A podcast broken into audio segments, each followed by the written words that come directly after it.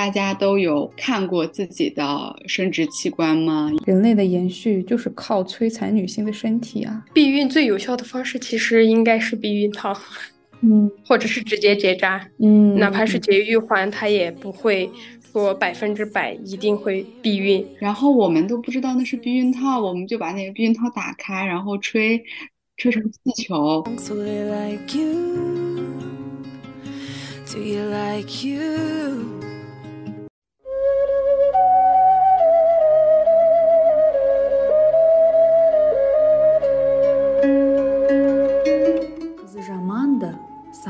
ториды қыздың қырық жаны бар ел мен жерді қосатын қыз емес пе осындаймын сенің айтқан сөзіңе қосылмаймын қайталап айтайын тағы осындаймын 欢迎来到 Casa Girls Club。Hello，大家好，欢迎来到 Casa Girls Club，我是 KK。Hello，Hello，大家好，我是绿子。也欢迎我们今天的嘉宾小五。 Hello，Hello，大家好，我是小五。小五可以做个简单的自我介绍吗？嗯，好。我是毕业于新疆医科大学，然后我的专业是医学影像。毕业之后就去北京工作了一年，然后现在准备上研究生。那我来先跟大家讲述一下我们是怎么就是准备要聊这一期吧。其实我们跟小五是在我们的听友群相识的，在有一次这个聊天的时候，我们聊到了这个女性的生殖器官和乳房。这个时候，小五其实就给我们提供了很多的这个专业的建议。呃，所以我们也想邀请小五来聊聊有关于女性生殖健康的一些这个话题。还有一点就是说到乳房，其实我觉得可能呃我在二十五岁之前，说实话我在说这种话题会有点害羞。但是渐渐的，我觉得快三十岁以后，我发现我我朋友们开始在讲乳房的时候，在说有关于乳房的问题。所以今天也特别开心跟小五来。对谈，那我们就从第一个问题开始吧，就是这是一个很劲爆的问题，但也是一个非常能凸显我们今天主题的问题，就是大家都有看过自己的生殖器官吗？有用镜子好好的去看过吗？可以请两位来 回答一下这个问题。那我先说吧。嗯。因为这个之前我们在另外一期节目可能没有被剪进去，但是我和绿子有聊到过，我的答案就是我还没有，就是我也不知道为什么，是我不感兴趣，还是是我自己不敢呢？就反正因素还蛮多的，所以我算是啊没有去看过，没有太去关注过的这种类型。要不绿子先说吧，最后让小五说。我有看过，而且 就是 用镜子非常认真的照过。但这个问题我其实我也问过别的朋友，好像都是大家都是因因为长了一个小痘痘，然后呃是由于这样的原因去看。但是我我觉得说实话，我之前的确对就是生殖器官会有一点恐惧，以及会有一点害怕看它，或者是说感觉会有点羞耻，我不知道为什么。但我我觉得我们就是可以多聊聊有关于这方面，因为。其实毕竟很重要，而且我觉得女性和男性比的话，我觉得可能男性都很愿意看吧，只是女性可能会不太愿意看。那小五呢？对，我觉得第一次看肯定大家都会觉得羞耻。我在看这个《身体有我》这本书的时候，这个作者他就写到，如果你刚开始有点羞耻于看自己的这个小妹妹的话，你可以先去看一下网图，有一个他说了一个雕塑家。叫杰米麦卡尼特，他几乎有上百个这种外阴的石膏模型，就是包括各种各样，什么下垂的呀，或者特别大的，或者特别小的这种，就是千奇百怪，各种各样都有。OK，大家，我觉得大家可以先看一下这个，因为自己生病，比如说长痘痘这种要求去看的，我就觉得特别好，这是个特别好的出发点，就是很多女生都会。突然一下子感觉下面长了个小痘痘，这个其实是前庭大腺，然后它肿起来了，它里面的那个液体排不出去了，然后你站也疼，走也疼，坐着也疼，怎么样都疼。这个前庭大腺就是在解剖图上面，它是左右各一个，无论是哪一个长了，它都会特别疼。所以因为自己的需求去看的，他大家就会特别愿意去了解。我自己小时候，我不知道为啥啊，就是我记得我有一次是去河边游泳，跟我小姐妹一块儿，然后她就说我尿尿的地方跟我生殖器官是一个，我不知道为啥，我当时就张开腿给她看，我说不是，是两个。女性有一个点，就是好多人觉得我们下面是有两个洞，但是其实是三个洞。尿道口、外阴口、肛门，它是三个，而不是两个。我很惭愧，我觉得我好像是这两年才知道这个的。我就觉得之前真的是对女性的身体了解的真的很少很少。我也是最近两年开始关注，才知道它的不同。但我觉得小五的这个精神非常，就是可能还是跟你的这个专业还是有关吧。就是我觉得你好像真的是对这个人体是有一些这种渴求的。我觉得比普通的小女孩在当时可能应该是有更多的这种好奇心。那我们今天就是跟大家大概讲一下我们会怎么聊今天的这个内容吧。那我觉得我们就先从这个女性的这个。一生的各个阶段去聊吧，因为我觉得我们经历了这个青春期以及现在这个嗯青年青年的时期，但是我们其实还没有经历这个呃更年期和闭经。但是我觉得我们其实可以了解一下。那我们第一部分就讲这个一一生当中的这个生理的这个特点，然后呢，我希望我们在第二部分可以讲一下这个妇科，在最后可以就是。比较仔细的讲一下这个乳房，我觉得这个这三个部分其实都还蛮重要，特别是就是我们的这个乳房和我们的这个生殖器官，其实对女性来说是很重要。对，要说女性一生各个阶段的生理特点的话，但是其实一开始我们要普及的就是它的解剖特点，但是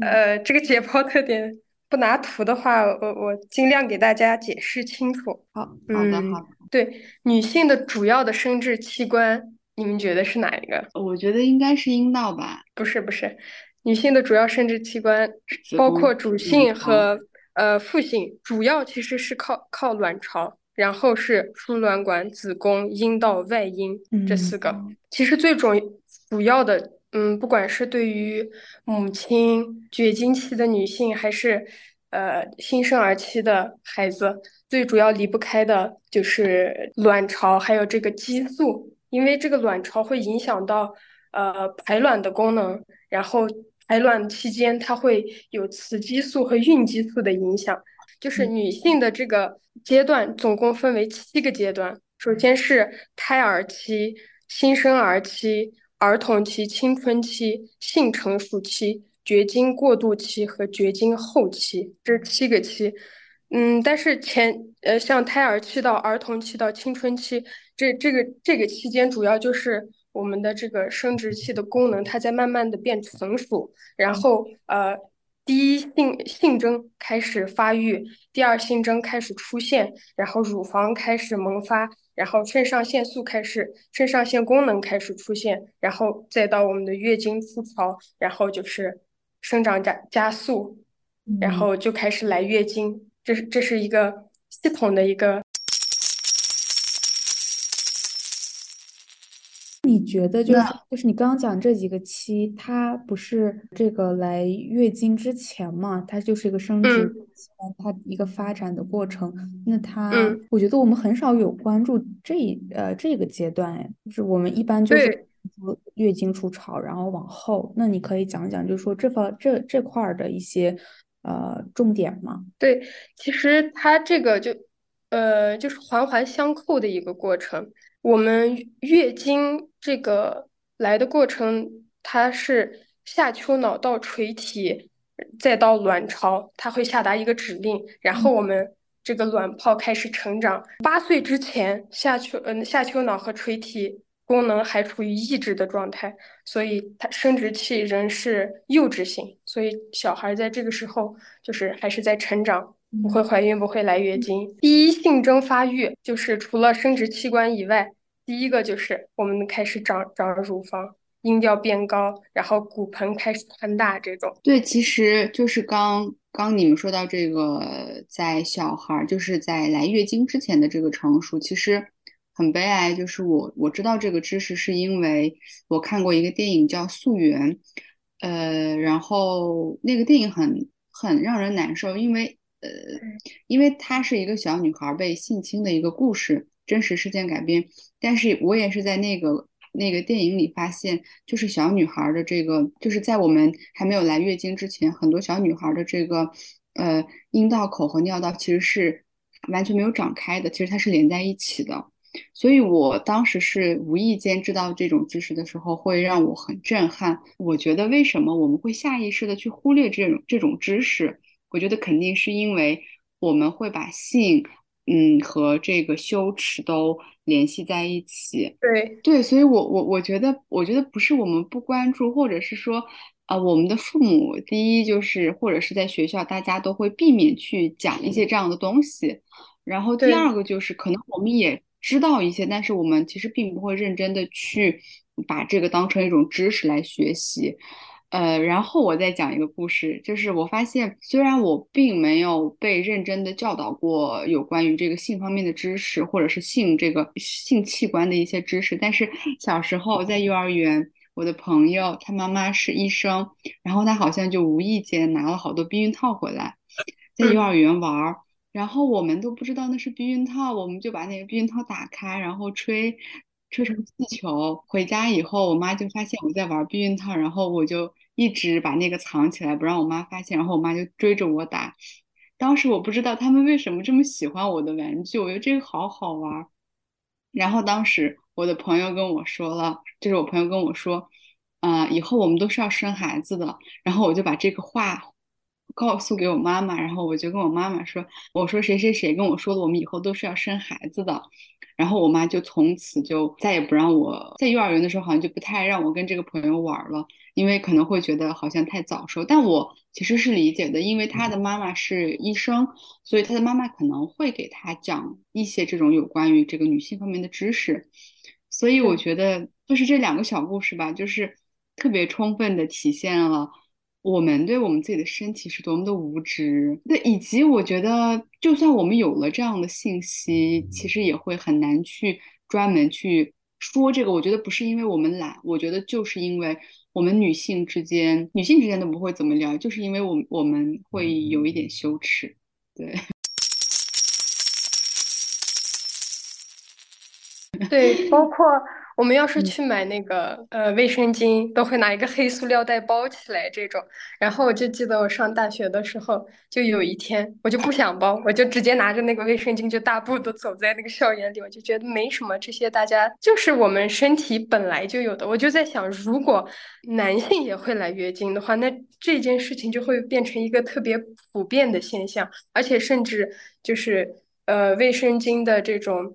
普及棉条呀这种，然后价位我觉得估计都会被降下来，而且甚至会被纳入医保呀或者这种。是的，而且可能这会成为一个值得骄傲的事情。就是当然，它本身就是一个值得骄傲的事情。我觉得，就是它会更加的在公开化等等，肯定会比现在是不一样的。对，你看，包嗯括这七个阶段，其实都绕不开月经。前嗯前四个阶段，大家是慢慢的在性成熟，然后再到月经过渡期，再到绝经后期。那女对那的一生其实都绕不开月经。那小五可以给我们就是推荐一下这本书吗？就是你为什么就是会想想要来就是推荐这本书《身体有我》？你觉得他讲的最好的一部分是什么呀？他其实，我觉得这个作者他嗯非常厉害。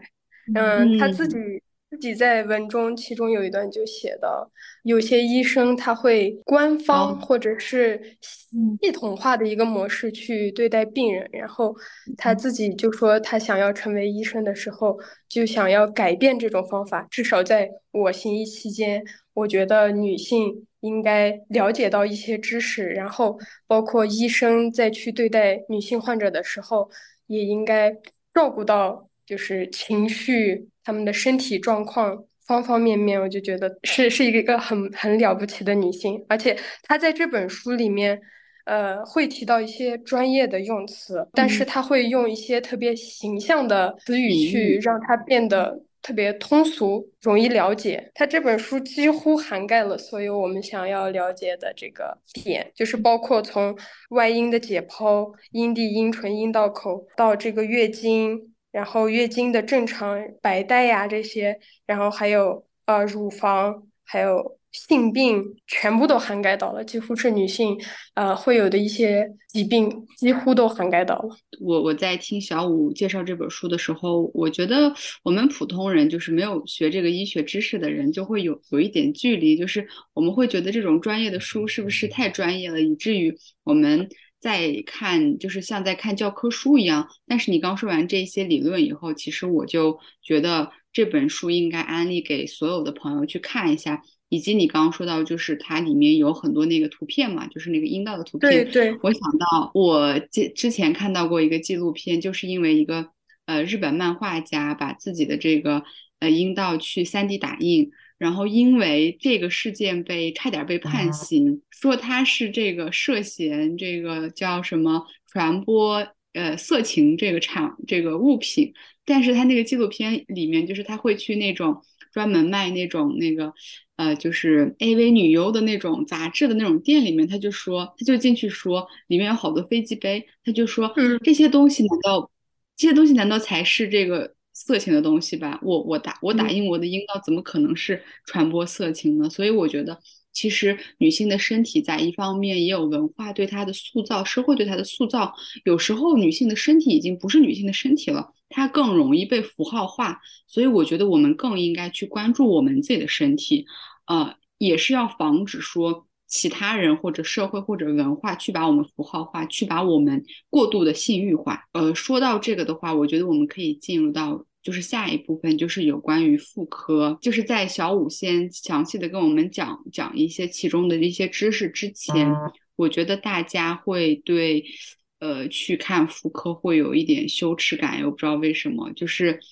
我觉得看妇科其实不应该羞耻，因为。你你你就是去看病的，但我觉得有时候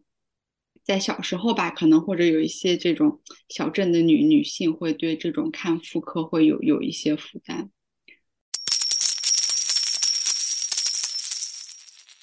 K K 对看妇科有什么这种对好玩的事情要分享吗？刚刚小五其实在前面分享的时候就说到这本书，它其中的一个魅力也在于这个作者他有很大的一个人文关怀，我觉得是就是让大家觉得就是了解自己的身体本身就是一个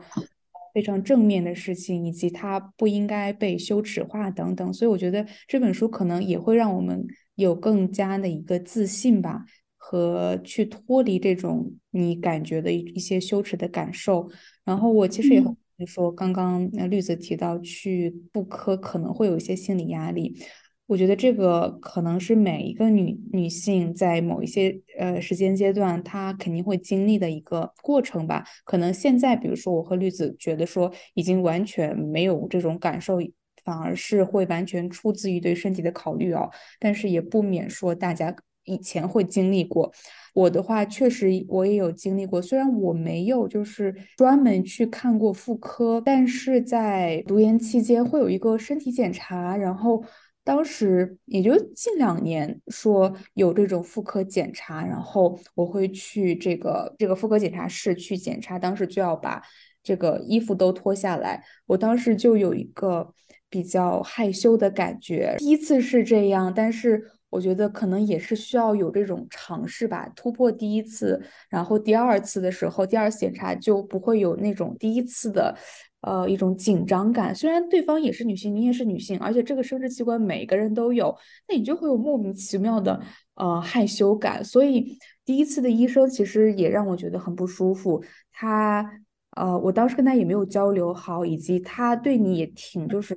嗯，比较凶吗？可能他见了太多的这种患者，或者是来检查的人，他觉得不耐烦。但是像我当时第一次要经受这种检查的女性，年轻的女性来说，她肯定就是有很不一样的体验。所以我觉得这个时候医生也很关，也很关键，就是每一个妇产科的 什么妇产科，就是妇科的这些呃女医生们。然后第二次。我就遇到了一个非常非常温和、非常的体贴的一个医生，然后我整体的体检过程当中感觉很舒服，所以呃一会儿也其实挺想，当然挺想听一下绿子和小五的这方面的经历，以及小五对于就是作为一个医学生来说，你对于在妇这这些妇科呃部门工作的这些医生们，可以讲一讲你对他们的一些想法。和一些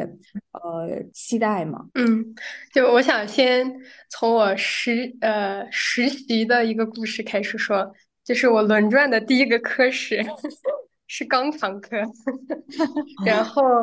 我在肛肠科差不多待了一个月，然后后来以至于我每次跟我朋友那样子说的时候，我就会说我摸过的菊花比你吃过的盐还多的，就是男性患者得痔疮的概率更大一点。我们老师就经常说十男九痔的。当时我在面对这些患者，因为我要给他们换药呀，然后 真的就是肛门指检那种，大部分男性就是。特别坦然，裤子一脱，往那儿一躺，然后你服药就行了。呃，碰到女性患者的话，她就会有点害羞，会不会觉得自己身上有什么异味会被我发现，或者是呃怎么样？我当时第一感觉就是男性就比较坦然，无所谓，甚至以这个自己的外生殖器以骄有点骄傲的那种。其实其实就没有必要，因为医生就是每天都在面对这些事情，尤其是你你比如说肛肠科的这个医生，他每天都要看那么多的患者，然后妇科医生的话，几乎就是呃一个检查完接接着就是另一个，所以大家可以放平自己的心态，你只不过是他今天呃一天接诊到的患者当中的其中一个，在这之前就是就像我们开篇刚说到的。就是如果你自己开始接纳，然后呃接受了自己的这种生殖器官的这种外形呀，或者是怎么样，呃你也嗯比较关心自己的身体状况，你就会把它当做一件特别客观的事情去对待，你不会对它抱有一种羞耻感，你只是觉得啊我必须要检查，我要治好我这个病，就只是这么一个客观的事实去对待，所以不需要抱有太大的心理压力和羞耻感。大家大大方方的就跟男生一样，往那儿一躺，完了让老让医生检查就行了。嗯，对，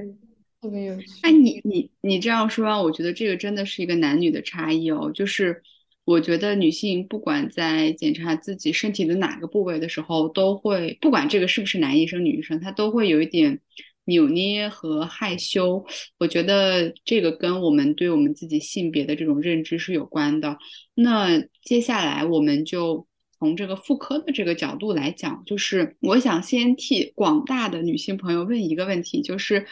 呃，炎症，呃，因为会有各种这种，就是我之前知道会有一些细菌，呃，菌群，然后这方面就是。不管你你是这个已婚还是未婚，其实，呃，就算你没有性关系，可能你也会有一些发炎呀这样的情况。所以，呃，你能跟我们就是讲讲，就是比如说，呃，如果有发炎，然后有一些这种呃瘙痒啊，或者是有一些不舒适，应该怎么做？是直接去买一个那种药自己用呢，还是说可以去看一下？就是这这方面，你能跟我们详细的？展开讲讲吗？就是人身体当中，它是会存在正常的菌群，像大肠里面它会存在大肠杆菌，然后阴道里面它会也会存在一些正常的乳酸杆菌，然后阴道它的环境它是偏酸性一点，所以会有这种细菌性炎症或者是真菌性炎症，这种时候就就要看这个。看它严不严重，就是痒不痒和呃，首先要分它是呃瘙痒感大于灼热感，就是会有一点烧的感觉，还是灼热感嗯大于这个瘙痒感。其实很多时候就包括未婚的女性，呃，她去一些，比如说呃游泳馆，那个泳池不干净，或者是她会到很多的那种绿化，反正是加氯水吗？还是就是保持那个泳池的干净？然后它会加一些很多化学物质，然后整个水就是呈现蓝色的那种状态。嗯，对。然后很多很多人有时候就会在里面，甚至是排便呀，或者是小便这种泳池的。干净程就不干净，泳池就是处于不干净的状态。而且由于我们女性的这个生殖器官，包括尿道，它是属于比较短的，它很容易就是你下水的时候，它就逆行感染了。它不像不像是男性，它它不会，呃，很少有这种会被感染的情况。所以我一般就说尽尽量去那种特别人多的游泳馆，或者是那种游乐园。要看一下，如果那个水质不太好的话，最好就是不要去。因为我自己有一次就是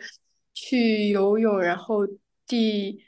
周一回来，然后我就开始尿频、尿急、尿痛，然后当时我就去药店，然后就跟他说，啊，我我我前两天去了那个游泳馆，然后结果进一直就是尿频、尿急、尿痛，然后他就说那泳池不干净，你下次不要去那个泳池，然后给我开了点药，但是。呃，有些情况下，就比如说你这个卫生巾更换的不频繁，就是戴太久时间，嗯，或者是你没有保持这个小妹妹的这个干净的程度，然后这些都会都会都会去影响。其实有一个办法就是判断你的白带它量是否多，是否有强烈的这种异味，就是正常的。白带它它是也也会是有一点异味，但是不像是说生病的时候那种异味会比较重，所以说也可以根据这个去判断。然后至于要开什么药，呃，有的时候如果你保持干净，然后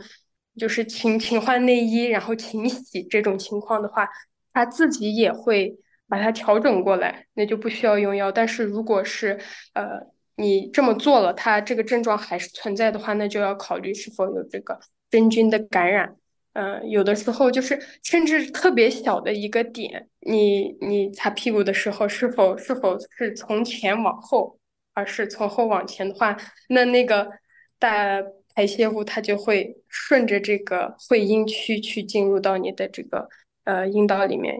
也会也会造成感染。就就其实都是特别细小的点。这些细小点，我觉得大部分妈妈如果注意的话，一开始都会去说。但是有些人，大家会把它当做一种普遍的共识。我觉得也可以跟身边的女性宣传一下。其实很多女生这种发炎症呀，都是由于这个不太了解，然后包括是。很大一部分原因也是因为性伴侣，它不干净的话，它也会去影响你的这个菌群。然后这个这个作者他在这本书里面，其中也有提到一段，他就说，呃，这个性交的过程也是菌群相适应的过程，因为他的这个生殖器官上也会带一些菌群，然后他就会去影响你身体里面的这部分。所以，呃，对于自己的男性伴侣也要。非常注意，而且像我们母亲这一代的话，就是很多妇科的疾病都是由于这个男性的不干净引起的。我有三呃两到三个问题想问一下，就是我也是第一次听说，就是才知道这个泳池还会有这种感染的风险，所以我觉得。这种细小的点，可能我们不知道的还蛮多的。如果一会儿还有其他的点的话，可以注就是可以注意的点，我觉得小五可以再多强调强调。然后我刚才问题就是，呃，你前面提到这个灼热感和瘙痒感，然后你讲一下就是什么？如果嗯可以的话，就是讲一下什么原因会导致。瘙痒感和这个灼热感，它们俩的不同在哪里，以及它的严重程度可以区分一下吗？然后第二个问题就是，你刚说看也可以看这个白带它有是否有异味啊等等。你指的这个白带是指说你在你的这个内衣上残留的这个白带，你去后面叫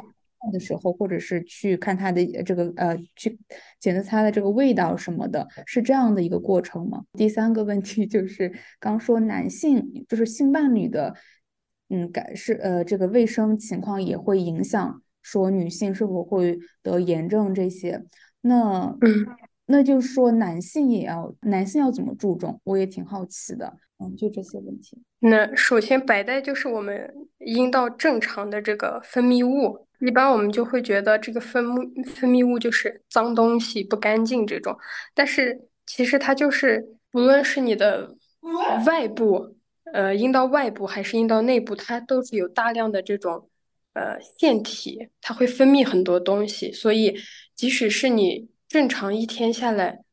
它都会一直在或多或少的一直在分泌，它要保持这个阴道的湿润度。所以很多这个绝经的女性，为什么绝经之后她阴道会呃特别干，这样也会很不舒服，就是因为她的这个呃雌激素减少了。所以，为什么很多医生就说啊，绝经之后你要你要补充这个雌三醇，这个原因就在这儿，就是嗯，这两个激素就是跟我们月经周期有关。很多人这个月经延迟或者是月经来的比较频繁，都是靠这两个激素在在在影响。一个是雌激素，一个是孕激素，它都会啊。有的人就说啊，大姨妈怎么还没来？啊，大姨妈为什么来的这么多？为什么又来的这么频繁？这就跟这个月经周期有关系，然后也是受这两个激素的影响。那至于白带异常的话，这个作者也在这本书，呃，用特别形象的一个一句话，他就说，这个白带就相当于身体留给我们女性的一个便条，你就可以查看这个便便条，一切正常，要排卵了啊，大事不妙。或者有什么东西要出现了，阴道它就像它是有自洁功能，就跟我们的鼻子一样，你也会时不时的有鼻涕，因为它会要保持我们这个鼻道的这个湿润度，这样你鼻子才不会觉得特别干，或者你吸进来的空气不会特别凉。这种，那阴道也是一样，它要分泌一些呃白带来保持阴道的湿润，这个湿润它有助于这个。抵御细菌的呃入侵，对。第二个问题是啥？哦，阴道灼热感。对，这个这个就跟我们前面提到的那个阴道菌群，阴道菌群它要是处于平衡的状状态的话，呃，那它是呃可以抵赖抵御外来的这种有害细菌和其他微生物的攻击。那么前面说这个阴道的 pH 值，它一般是保持到四到五之间，这是一个良好的酸性环境。那呃，这个病菌就无法在这个阴道中正常的生存和繁殖。但是这个阴道的真菌感染的话，它会引发瘙痒。然后你的这个小阴唇它会发红肿胀，一般真菌感染的时候，呃，跟我们普通平时的这种分泌的白带会不太一样，它会呃呈碎渣碎渣状分布，然后它它会是白色的，也有可能是黄色或者绿色的，但是这种情况它不会有异味。所以说，如果见到了这种碎渣状带色这种。白带就说明是有一点问题的，是吗？对，嗯，然后或者是说，呃，你外阴瘙痒也有可能是你月经不调，也有可能引起，就是呃，你月经不调的时候，这个雌激素它会比较匮乏，或者是本身这个外阴它会有一种呃硬化的苔藓，它表面会摸起来比较粗糙一点，然后或者是过敏，或者是其他的皮肤症呃症状的话，它都会。嗯，呃，引起这个外阴的瘙痒，我觉得这很重要，值得注意。对，然后啊，我想起来一个点，就是这个阴道内部它是不可以用香皂或者肥皂去清洗它。你呃，外阴的话，你可以用香皂或者是其他的去在外部进行简单的清洗，但是内部的话，就是如果你非要清洗的话，你就只用水就可以了。就是尽量不要用去香皂去，呃，过度的探入里面去洗，这样会影响它的这个呃菌群的正常情况。然后菌群失调的话，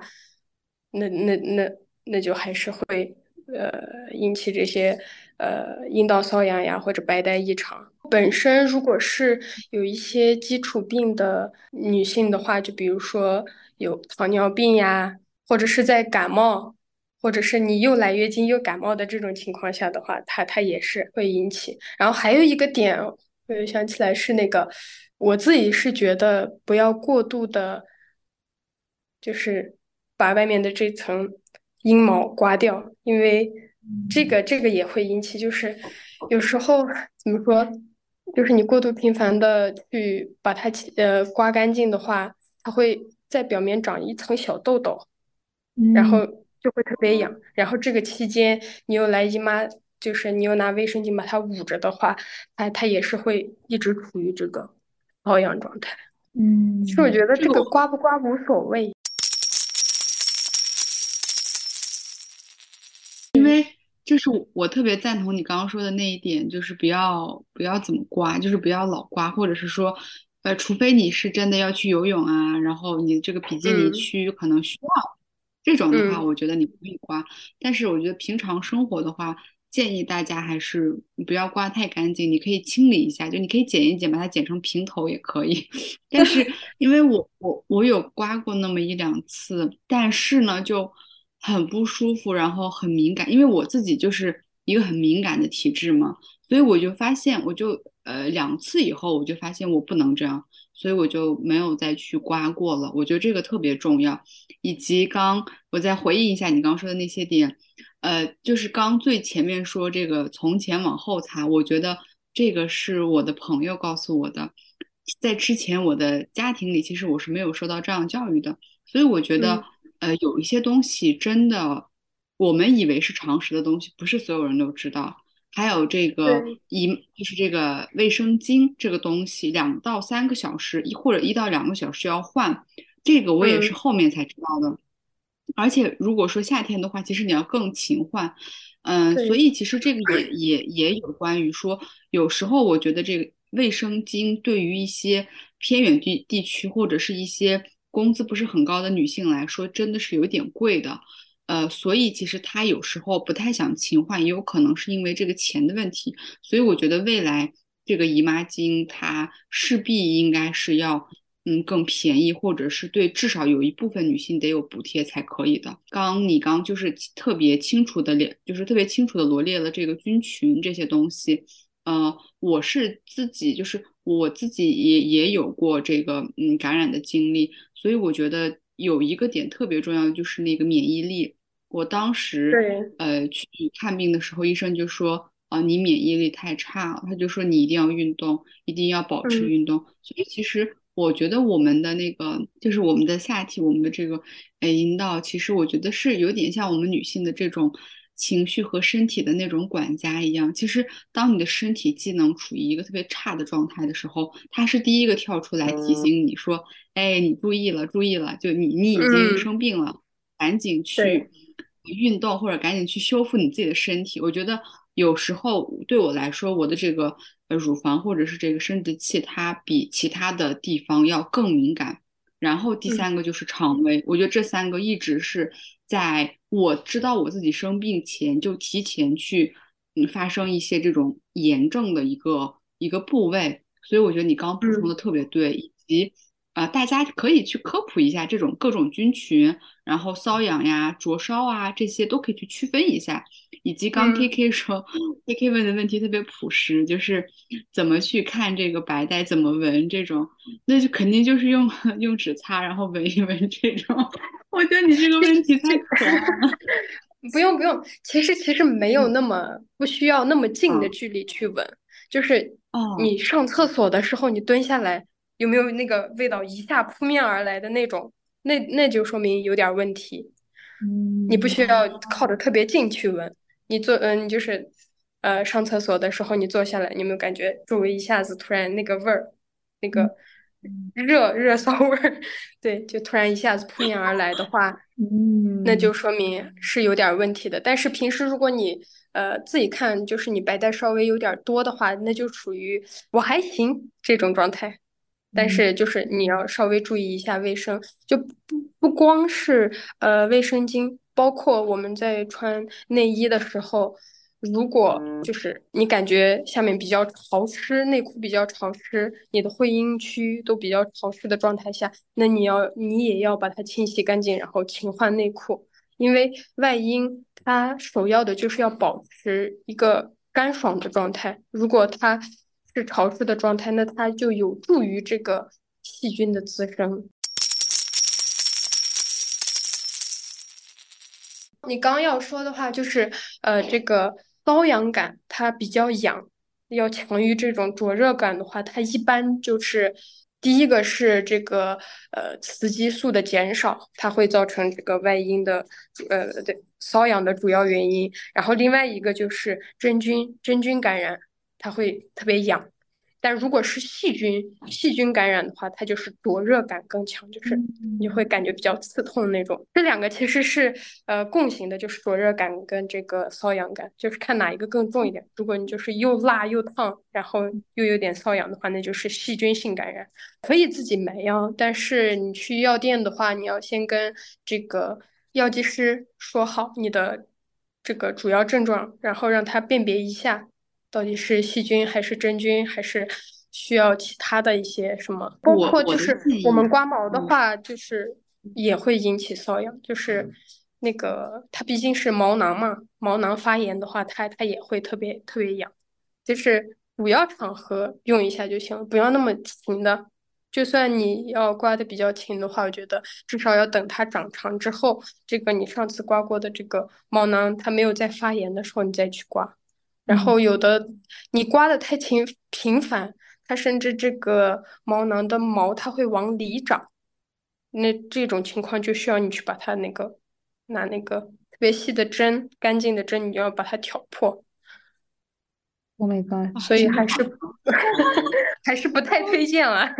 或者是呃，也可以，就是最好的状态就是洗澡的时候，然后让整个皮肤不处于那么干燥的状态，然后就是多冲一会儿，让它的表面变得特别软的时候，你再去刮它就不会那么，或者是直接使用那个男性的那个那个泡沫，那个男性的泡沫打刮胡子时候用的那种泡沫，打上那个刮，我觉得也挺好的。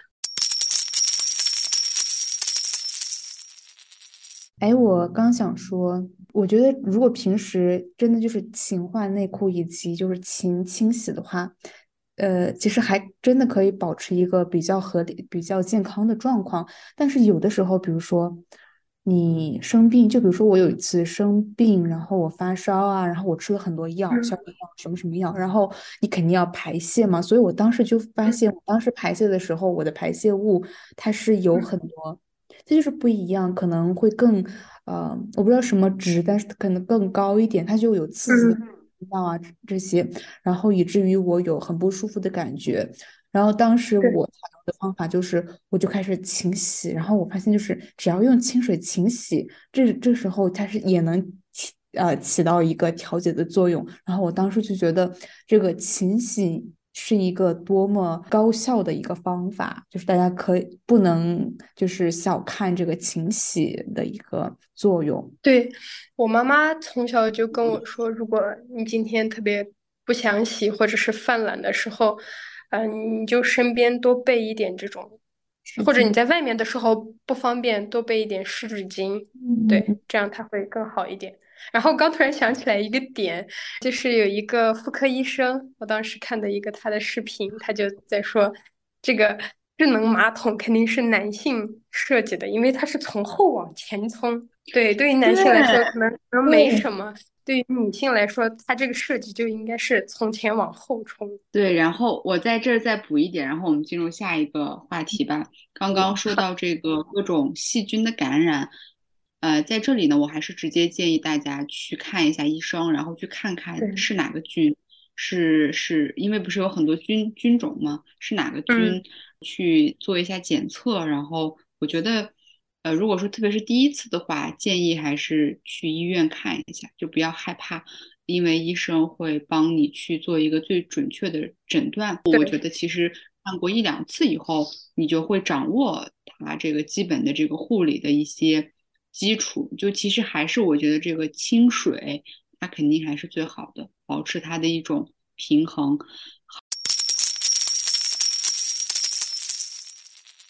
好，那我们就进入到第二个吧，就是其实我觉得这个也比较重要，就是肿瘤。呃，因为嗯，像有我我身边已经有一些这个三十加往上的女性，她会有一些这种叫子宫肌瘤，是吗？我不知道这个具体的名字，有一些肿，有一些肌瘤，而这个肌瘤好像就是如果说它没有它不消除的话，它是有转变为这个。宫颈癌的风险，对吧？对对对，我是第一次知道，所以我想请小五给我们就是呃讲一讲，就是有关于这个肿瘤，就是为什么会有一些肿瘤，如果说有肿瘤该怎么办，以及就是有关于宫颈癌的一些知识，能不能跟我们分享一下？嗯，好的。大部分得的这种肿瘤，它其实是良性，就是我们身边一般。有的阿姨她会得一些肿瘤，然后就切除掉了。她大部分都是属于良性的，然后她呃这个外膜是就是手术之后它不会有太大的影响。呃，我是比较推荐就是三十岁以后就是经常的去做一些 B 超，至少每年一次这种。我觉得现在还好，各个单位好像都都普及了每年一次大体检。这这样的情况下，一般都会把一些特别严重的疾病给。过滤掉还是挺好的，我我妈他们就经常呢啊，今年又该体检了，然后包括这个肝呀，或者是对心脏、胃呀这些都会都会查到。然后女性的话，她会单单独开一个，就是呃这个嗯子宫，然后卵巢，然后乳乳房的单另的一个检查，我觉得还是挺好的。呃，刚刚提到这个肌瘤啊，什么什么的，呃，大家其实也可以不用特别特别的因此而感觉害怕什么的，因为就我身边有一些女性说，就是她们有检查出来说可能子。嗯，子宫啊哪里有一些肌瘤，然后但是然后就是他检查的时候是一个初期，他还小，然后医生当时建议他们说可以等一等，等它长到一个多大的程度的时候，他们也有一个很快，也说很快吧，就是也有一些方法可以把它给去除，然后当时他们就有说再等一年啊两年或者几个月，所以这个就不在于说对这个。疾病有一个非常大的恐惧的心理，反而说咱们可以多去检查，然后去预防，以及知道之后你就配合医生，应该就呃没有问题。所以也想说，就是妇科疾病也不是说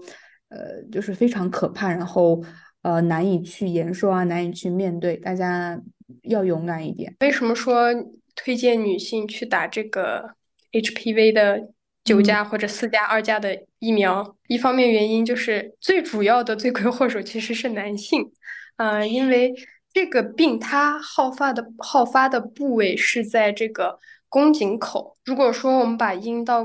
当做是一个管道的话，那就相当于这个宫颈口就是呃嵌入我们这个管道的这样的一个状态。在性交过程中的话，那它毕竟是在里面，它首先碰到的部位就是这个宫颈口，而且宫颈口它这部分上面是呃鳞状细胞。如果说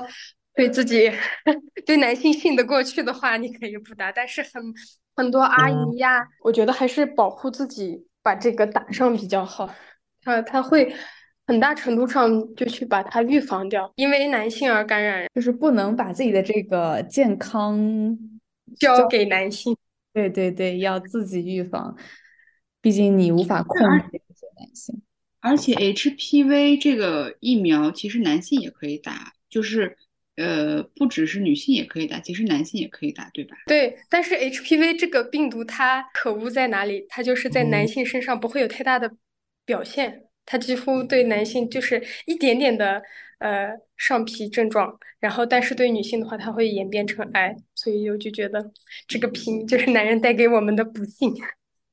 嗯，其实我我我我自己是打完九价，然后当时我打的时候，其实就是赶上了我二十六岁的这个结尾，就是末尾才打上的，其实还挺着急的。但其实我在新疆的朋友们有一些人就没打上了，因为。呃，当时其实新疆呃没有这么多的那个疫苗，而在美国好像是在很多年前，就是你就可以在药店买到，然后就去打。所以我觉得有时候这种有关于疫苗啊这种东西，其实它还是会存在一些不合理的一些分配。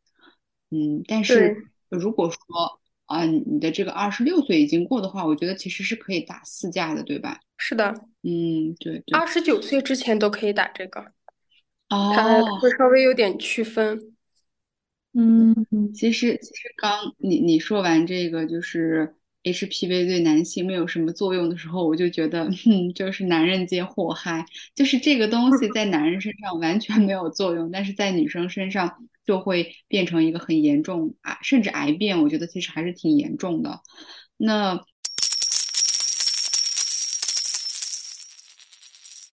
嗯，刚刚就是嗯说到了这个 HPV 以及肿瘤，嗯，那我觉得其实可能还是因为我们自己还没有这个呃这个生育吧，所以我们可能会对这个呃有关于这个卵巢啊、子宫啊以及呃更多的一些这个疾病或者是一些现象应该不太不是很熟悉。那我觉得。在这里，你能不能就是给我们的这个听众朋友们介绍呃两本有关于就是关于这个妇科的这种知识的书籍，有没有推荐？看那个身体有我的时候，一个巧合吧，我找到另外一本书。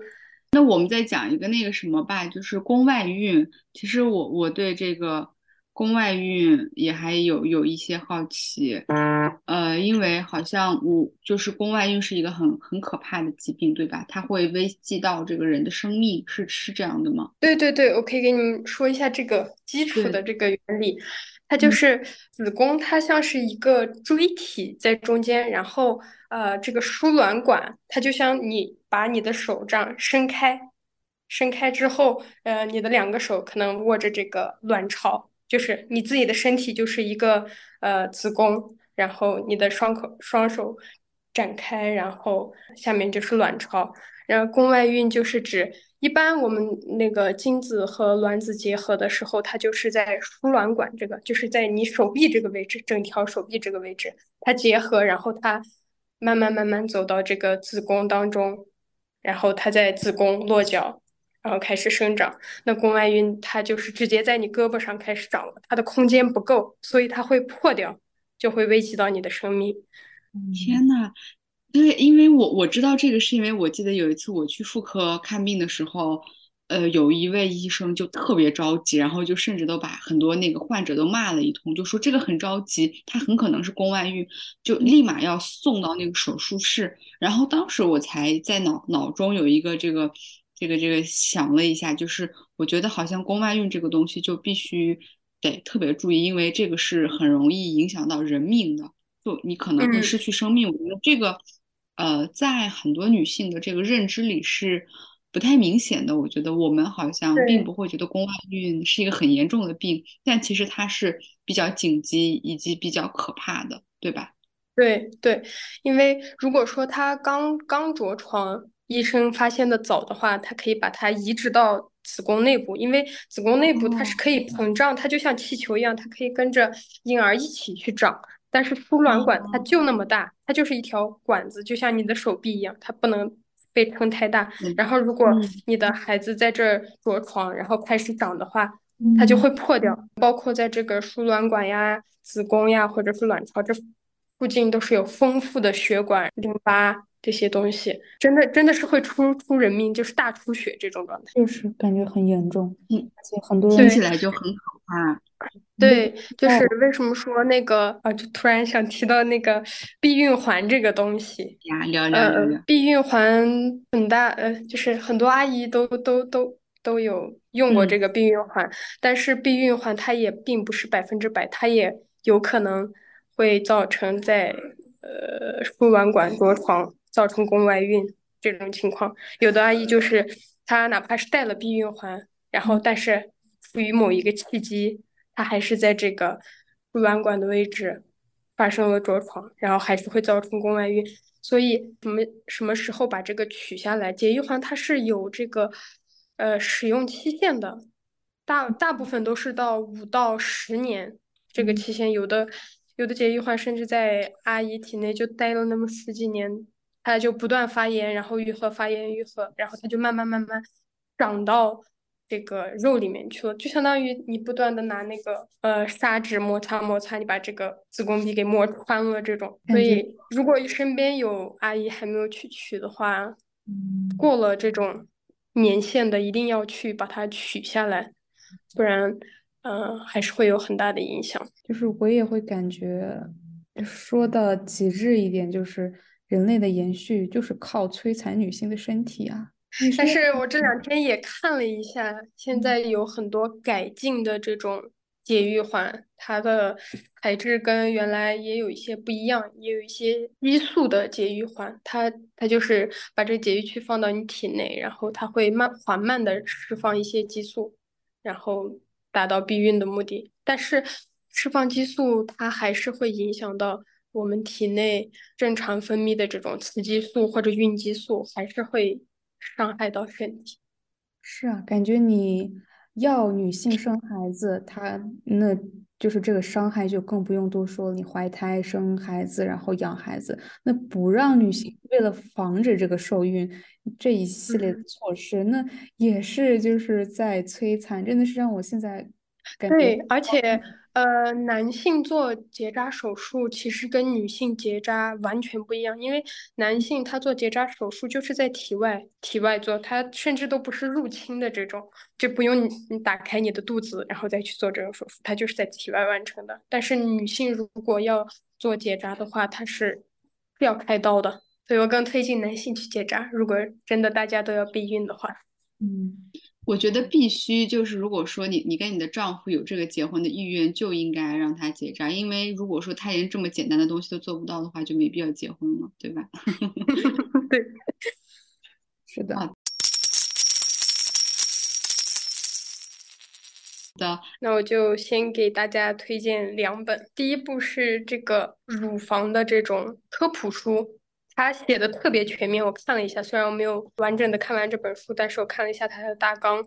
就是写的特别好，叫《梅奥梅奥拯救乳房全书：乳腺抗癌权威指南》。另外一本就是这本是一本自传书，这个作者叫于娟，然后他写完这本书之后不久就去世了。他其实也是因为这个。癌症去世的叫《此生未完成》，也也特别好看。对，其实其实小五之前跟我们聊的时候就推荐了那个《此生未完成》这本书，然后我也去豆瓣看了一下。我我发现就是这本书非常的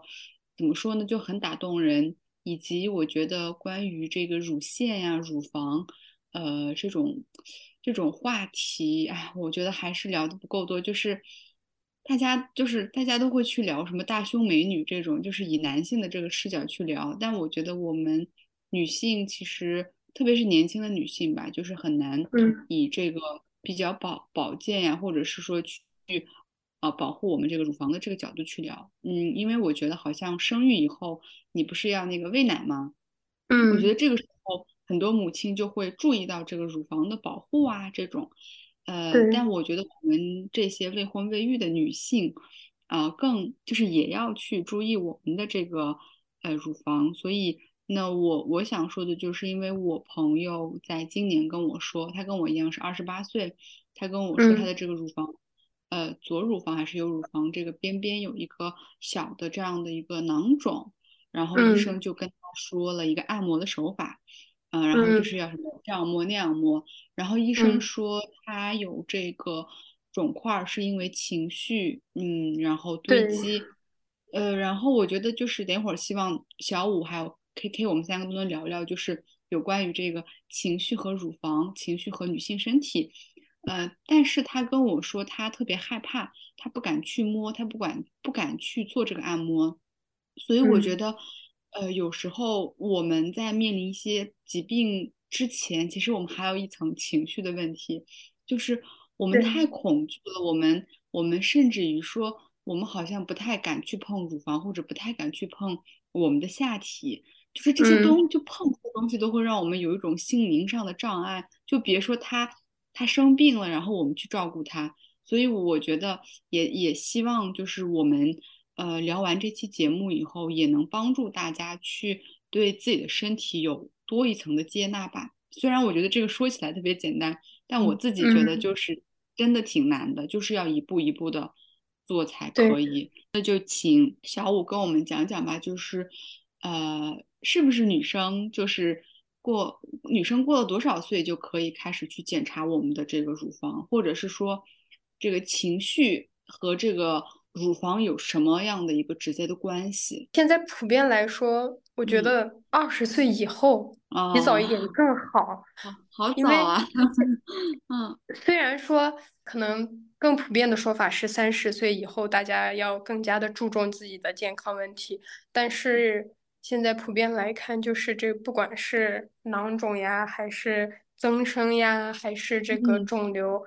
它越偏向年轻化，所以越早开始就我就觉得越好。就我们经常说的一句话。每次跟我朋友吐槽某个特别生气的点的时候，你说，呃，进一步乳腺增生，退一步卵巢囊肿，我要气死！就是 不管左进右退，我都会生病那种。对，是的，就是爆发也会有有情绪的这种堆积，然后你忍，其实也会有。那那怎么办呀？请请你具具体的聊一聊，我对这个很很感兴趣。我觉得可以先先从这个呃乳房的这个分类来说，就是大部分女生的话，呃，它总体可以分为两种，不管是你特别挺、特别大，或者是比较小，它都可以分成两种，一种就是脂肪多于结缔组织的这种，它就像一个果冻一样。如果是这个结缔组织多于脂肪的话，它就像一个《身体我》这本书里面这个作者的说法是，呃，大米布丁型乳房，就是更具颗粒感一点，就是或者比较粗糙一点。其实这个摸法很简单，就是我们把这个，呃，以这个乳头为中心，然后往上分成这个十二点钟的方向，你不管顺时针摸还是逆时针摸都可以，然后你就顺着它的这个方向一圈。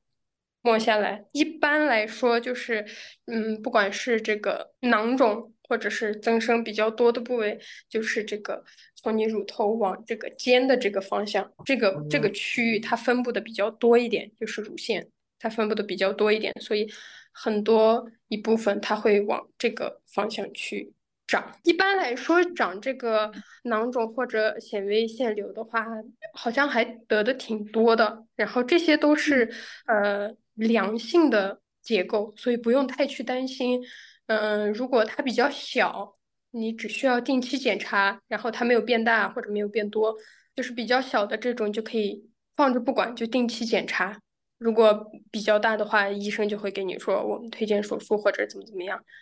这个要问具体的情况，然后根据医生的这个说法去治疗。但是我觉得这个不用紧张，因为很多女性都会都会有。其实我也想替大家 问一下，就是就你刚刚说的那个叫呃纤维纤维什么瘤，然后嗯纤维腺瘤对，然后还有这个增生增生的话，其实就是。呃，里面的一些这个组织变大，对吧？然后肿瘤的话，其实就是一个，就是我们平常理解的，就是有一个固体。所以其实，嗯，这些这几类其实都不需要太担心，是这个意思吗？对对对，因为它都是良性的，你摘除掉之后，嗯，就不会太那个。但是像囊肿的话，呃，大部分如果不不是很大的话，大部分医生都不会。把它摘掉，因为它还会长，就是这个不确定。那比如说，就是我们女生该怎么去预防，就是呃，去察觉这样的这种增生啊，或者肌瘤，会有一些那种先兆吗？一般来说，有的时候它可能是假性的，就是呃，比如说你来月经的时候，因为有的人他会。对，乳房会胀痛，然后这个时候你去摸一下的话，就是你要稍微用力的去按压这个呃乳房周围，然后如果有一些的话，你可以等等看，然后看你月经走了之后它会不会消下去。如果呃月经结束之后它还没有结束的话，你可以去做个 B 超看一下。K K 会有什么疑问吗？我对对这个就有一个很好玩的，是对胸罩的疑问，就是你们还记得吗？小时候至少嗯。我总有一个刻板印象，就说很多嗯。的姐姐们都会说一定要好好戴胸罩，然后嗯不，当时就是现在想哦。就是一个。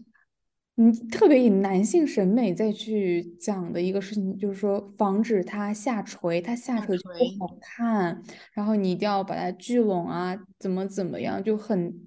我当时就会听收到很多这样的信息，我就以为这就是必须要这么做，如果乳房下垂它就不行了，它就 是一是一件非常不好的事情，然后久而久之，你们看看现在。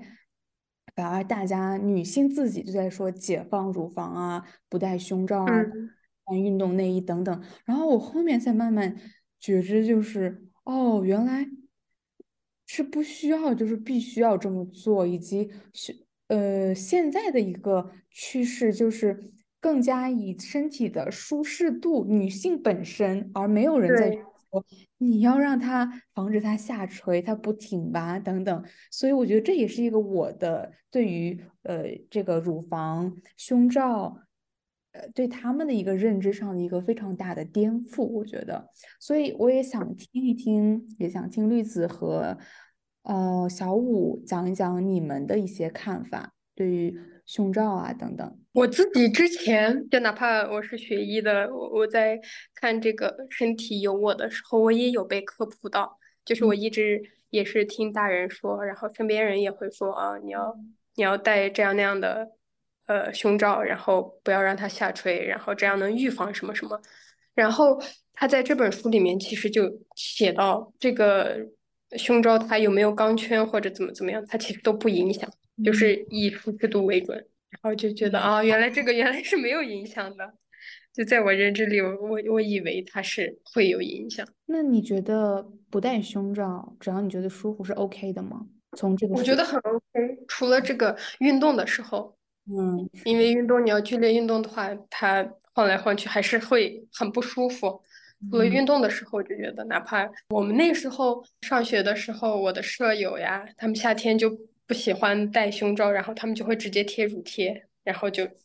就穿个短袖就出门去了。我觉得觉得特别好，那时候我们就争相那样穿。然后到现在我，我几乎除了出门会凸点的情况，我几乎就不怎么穿内衣。比如，就我通过我的观察来看，啊、就是在我这个大学里面，大家连这个乳贴都不贴。反正最开始还蛮让我震惊的，就我看到大家就完全嗯。不穿胸罩，然后乳贴也不贴，然后有时候穿着就是比较紧身的衣服，就很明显整个嗯。文胸的轮廓呀，它那个点，然后其实来说也是一个慢慢的去，最开始我会觉得有点突兀，然后慢慢去接我自己的一个思想的转变，就觉得还挺神奇的。对。对，这还是跟接受度有关吧，因为毕竟我们那时候就是在新疆上的学嘛，然后大家都比较保守一点。但是我去北京的时候就觉得包容度很高，大家嗯，并不管你在做什么，你要怎么怎么样，无所谓。会有个变化。那说到就是你们刚刚说到这种，就是乳房这个，呃，穿衣自由，然后我觉得就是我我我想问你们一个问题，就是你们会有那种就是气到生气到，比如说有点儿胸口会疼的那种感受吗？我还没，就是就是有一段时间这种情绪的积压，然后再过一段时间，你们会觉得这个胸口会疼，会有这样的瞬间吗？我有过嗯几个瞬间是我会觉得呼吸不了气，这有这放着一根刺，然后如果我要什么用力呼吸，那个刺就会戳进去，然后真的还挺难受的。但我不知道它跟什么有关联，我有过这种感受，特别就根本就无法呼吸，深呼吸。不是，岔气儿了。我自己很少，我大部分就是来大姨妈之前就会乳房胀痛，然后就会摸一下。嗯，这还蛮普遍的。对，但是这个乳腺囊肿的话，它大部分是受到这个激素的影响，然后你情绪的变化，它就会影响你激素的影响。那我来就是补充一下刚刚你们说的那个穿，就是穿胸罩那个吧，就是我我觉得，因为我自己的这个呃 size 可能会比较大，所以嗯，我我也是慢慢在破除，就是说。要穿的就是比较这个，就是每次都要穿，以及我最近也有尝试，就是不穿，特别是冬天我就会不穿，因为我真的是觉得有时候穿的确会影响我的整个这个舒适度。其实我们在呃聊回到这个胸部的话，呃，我觉得，哎呀，怎么说呢？就是我们大家好像还是会把胸部视为是这个，嗯，为孩子的这这么样的一。一个喂奶的一个工具，或者是，嗯，在这个就是男性和女性方面，它又是一个这种很很被这个当成这个性欲的一种象征。所以我觉得，其实我们的身体在很多时候就真的不是我们的身体。就刚刚 K K 也说到了，说防止下垂这种。我我们小时候，我跟他一样，就是每次在家里都要穿着，说如果你不穿就会下垂。我现在真想。对当时的 就是对我们说的那些人，就扇他两个耳光，就是扯什么狗屁呢？谁跟你说的？就是下垂又怎样呢？就是下垂也很健康，健康就好啊。我觉得很多时候我们的身体都是一种被绑架，就还是我我之前说的，就是被符号化太严重了。我们对，我们然后我突然想起来，就是我是在大学毕业之后，我才买到合适的内衣。我感觉我也是。对，因为我我一般都是我妈帮我买，或者是我自己进店，然后随便挑一个差不多均码一点的，然后就走了。但是其实就是我们去内衣店的话，可以试穿，然后呃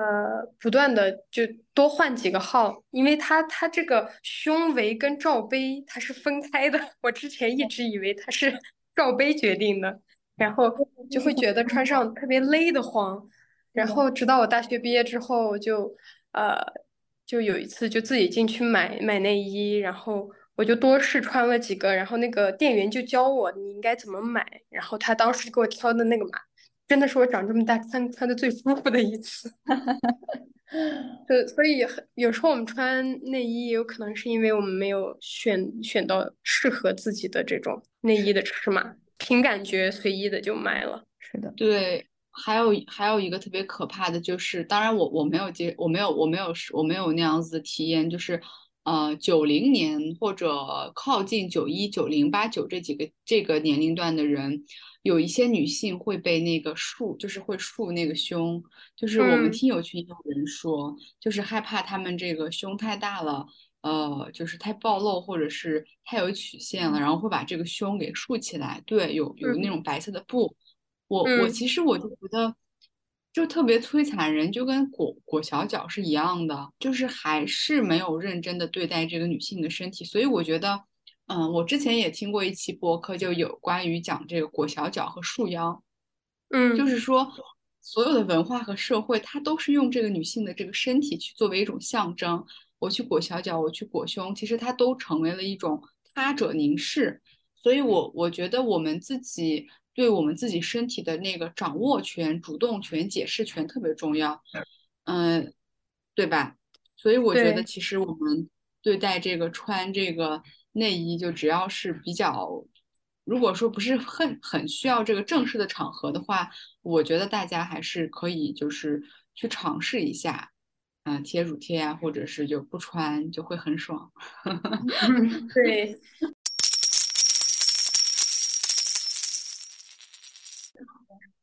感觉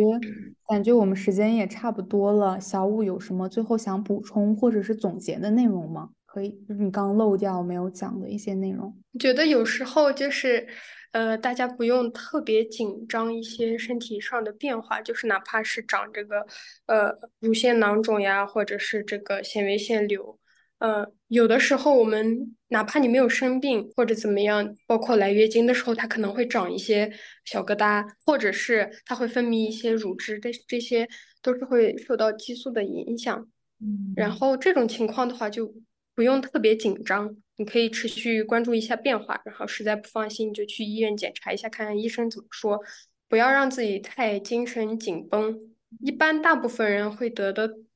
会长的东西都是。良性的，像这些，嗯，囊肿，它有的会自己消消掉、消化掉，它会被重新消化吸收掉，所以可能隔一个月摸一次，这样，或者是每次洗澡的时候都看一看，然后持续关注它的变化，不必太紧张就行了。然后这个纤维腺瘤的话，它一般都不会恶变，所以就是哪怕有了，也也不用太担心。感觉，呃，小五。自始至终想传达的两点就是多去观察，就是了解自己的身体。第二就是保嗯，这保持情绪的一个平稳，就是不要太害怕，不要太紧张，因为它会导致下一步的疾病。对于妈妈们来说的话，一般超过四五十岁的阿姨，我都会推荐她去做这个乳腺 钼吧。对这个这个的话，对于嗯年龄比较高的阿姨的话，她。呃，检查的效果是特别好的，因为它是专门针对女性乳房设计的一个医疗器械，所以身边有妈妈或者比较担心这个点的话，就可以去做一下这个检查。例子有，然后还有要说的话，应该就是，呃，如果你要去找医生的话，你可以先把这些你有疑问的东西写下来。就记到手机上，我不知道现在能不能录音啊？你也可以，就是医生说的时候你录个音，你回去自己听一下，或者你把他的这些点记下来。至于呃，像这个乳房怎么检查，或者怎么自摸，或者是怎么呃发现呃对自己的身体呃进行一些检查的方法，我觉得呃，如果你有机会去检查，去医院做检查的话，你问医生，医生是特别愿意为你解答的。就是手把手教你，就不要错过这个机会。毕竟你也挂了号，掏了钱，就这种问题就多多问一点。而且一般像挂那种专家号的，都是一些老前辈，他们是特别愿意科普一些东西的。就我自己在轮转的时候，当时是在消化科，我有朋友就是他们会经常便秘呀什么的，当时那个。主任他就说跟一个老爷爷说，因为老年人就是很容易这个便秘，然后他就说你每天早上起来先喝一杯水，然后你就把窗户开开，让你的这个身体稍微受点凉，你瞬间就有便意了，然后你就不会便秘，不会便秘，这样会有助于这个排便通畅之类的，然后就觉得这个方法特别好，亲测有效。天呐，我觉得这个方法我也需要。嗯，好，那我最后这个总结留给 KK，我先来说一下吧。其实我觉得我们今天就是可以看出来小五准备的特别充分，但是可能由于这个我跟 KK 的很多这个有。有关于这个女性方面的知识还是比较匮乏的，所以其实并没有能特别好的挖掘到这个小五的这个知识储备。但是我觉得我们每一次这样的尝试都是呃非常嗯棒的一步，或者是说非常对我们来说虽然只是一个小小的一步，但我觉得会唤起更多的人来关注我们的身体。嗯，所以也希望嗯在未来的这个嗯。生活当中，我们能够有更多这样的聊天，就希望这个也不是一次，嗯，下一次我们可以去聊聊这个妇产科，因为其实我们当时在做这个大纲的时候，我们列了很多，但是呢，呃，由于篇幅我们并不能全部都讲完，所以我们选了这个，呃，乳房和我们的生殖器官，嗯，所以也希望如果说下次小五还有机会的话。嗯，还来我们的节目跟我们聊一聊有关于这个妇产科的知识，以及呃，也希望我们每个人都能在生活当中去，就是身体力行的去跟比我们小的一些呃女性朋友，或者比我们年长的一些呃女性朋友、女性长辈，跟他们多去呃聊啊，或者跟他们多去普及一些知识，以及自己也要去多普及，因为其实今天聊完，我发现。节育环是个那样的东西，会让我觉得有一种冲击感，特别冲击我。对，所以我觉得我还是就是一直都都在说，我觉得我们的身体被符号化了，被工具化了，我们的身体都是给别人用的。所以我觉得在未来的这个我们自己的生活当中，我们要掌握自己的身体，然后探索自己的身体，嗯，也要去主动解释和嗯表达我们的身体，以及我我真的觉得就是我们的这个乳房和生殖器，它绝对是最敏感，也是最贴近我们。内心的一个器官，所以我们一定要好好的跟他们对话，然后嗯，慢慢的学习吧。对我现在就是一个学习者的状态，特别感谢小五。我其实也是一个学习者的状态，而且今天最可贵的点，我觉得就是小五给我们提到很多这些我们真的是不太知道的一些知识盲点，然后这些我觉得非常的重要，节育环的原理呀。呃，还有就是呃阴阴道啊，它的这些炎症等等等等。然后呃，我希望小五下次可以真的再来我们的节目，我们去聊一聊一些其他的方面，因为嗯，我觉得这一点很不一样，就是跟一个像我觉得我们在这方面就算是一个普通普通的一个呃学习者吧，但是小五毕竟是这个专业，所以他的角度和知识点肯定有很多的。嗯，不一样的地方。然后，嗯，今年其实，在阿拉木图的那个萨巴妇女节的主题也是这个关于身体，我的身体我做主之类的。所以，我觉得现在也是这个趋势，让更多的女性多去了解自己的身体。其实这也是我们节目的一个。嗯，想要去努力的一个方向，让大家真的把这个目光转向自己，转向自己的情绪，转向自己的身体，转向自己的想法，我的意愿。然后，无论就是很多你结婚啊、生子啊，或者是你避孕啊等等这些方法，都要从自己的感受、自己的安全。啊，为出发点，其实这也是今天小五一直在传达的一个信息。然后最后非常非常再次感谢小五参加我们的节目，也感谢正在聆听我们节目的你。希望 你如果感觉这个很有用的话，很受益的话，也希望你能够分享给你身边的更多的女性、男性也可以，因为这些内容需要被传播。非常感谢大家，我也特别感谢你们 能给我这个机会聊一聊。其实我也是第一次这么坐下来跟大家这么系统的聊，但是有很多点没有顾及到，因为一方面是比较紧张吧，一方面也是，嗯，在短短几小时之内就把是不容妇科它整个就是一本书，它是另外一门科学，所以也不可能一下子就讲的特别全面。然后也有很多没有讲到的点，但是也也希望下次有机会能跟大家更多的去补充，然后也希望大家能跟身边的人普及一些就是我们没有注意到的点，就比如说，嗯，哦，原来你开窗通风，这样受个凉，你你大便就通了，或者是啊，你原来擦屁股要要从前往后，不能这样，就是特别细小的点，还是需要我们去注意的。特别特别感谢小五，真的感觉今天就是还没有聊尽兴，所以也希望我们下一次再酝酿一次吧。就是可能每几个每几个月，我们都希望去做一下有关于这个女性健康方面的这样的主题，我觉得特别有必要。对，因为今天来说的话，其实呃，光是女性的这个生殖器官的解剖就能讲好久，因为很多原理它都是。呃，环环相扣的，所以呃，为了让大家就是系统性的能理理解一些，就是片面的就带过了，觉得确实可以，就是以后可以给大家普及一些，或者是更好是以图文的方式的话，大家会了解的比较直观一点。然后希望大家也不要呃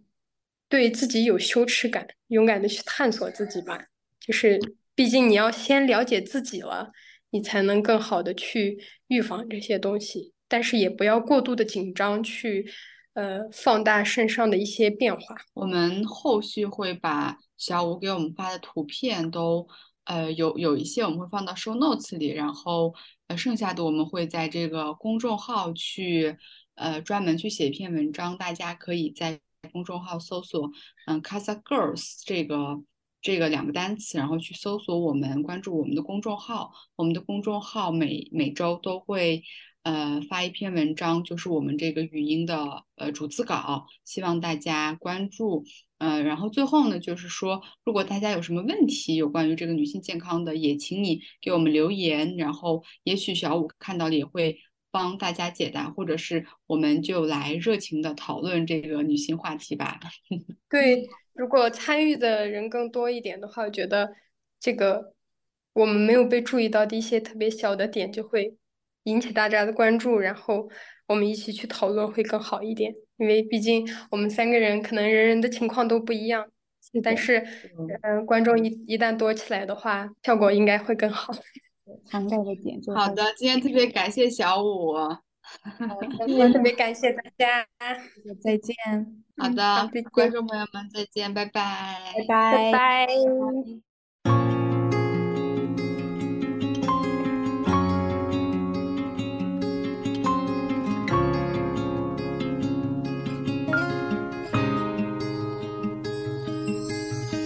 Put your makeup on, get your nails done, curl your hair, run the extra mile, keep it slim so they like you.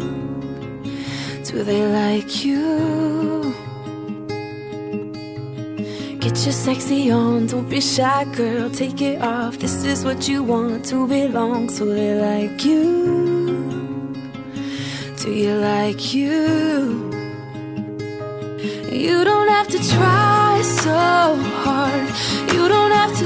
give it all away. You just have to get up, get up, get up, get up. You don't have to change a single thing. You don't have to try, try, try, try. You don't have to try, try, try, try. You don't have to try, try, try, try. You don't have to try. You don't have to try.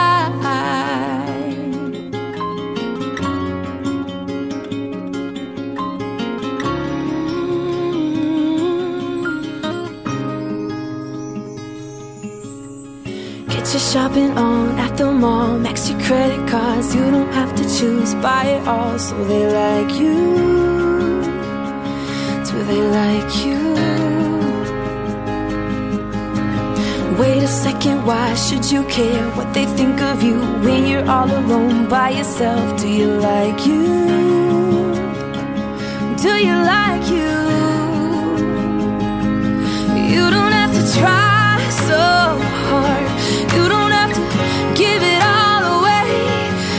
have to get up, get up, get up, get up. You don't have to change a single thing. You don't have to try so hard. You don't have to bend until you break. You just have to get up, get up, get up, get up. You don't have to change a single thing. You don't have to try, try, try, try. You don't have to try, try, try, try. You don't have to try, try, try, try.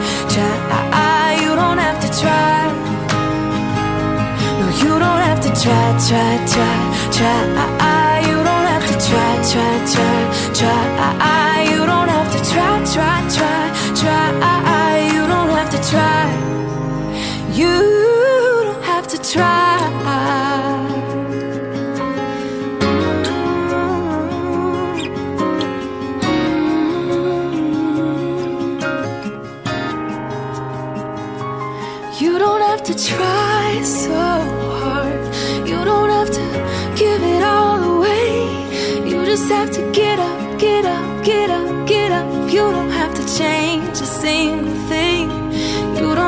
Try, try, try, try. You don't have to try, try, try, try. i You don't have to try. You don't have to try. Take your makeup off, let your hair down, take a breath, look into the mirror at yourself. Don't you like you? Cause I like you.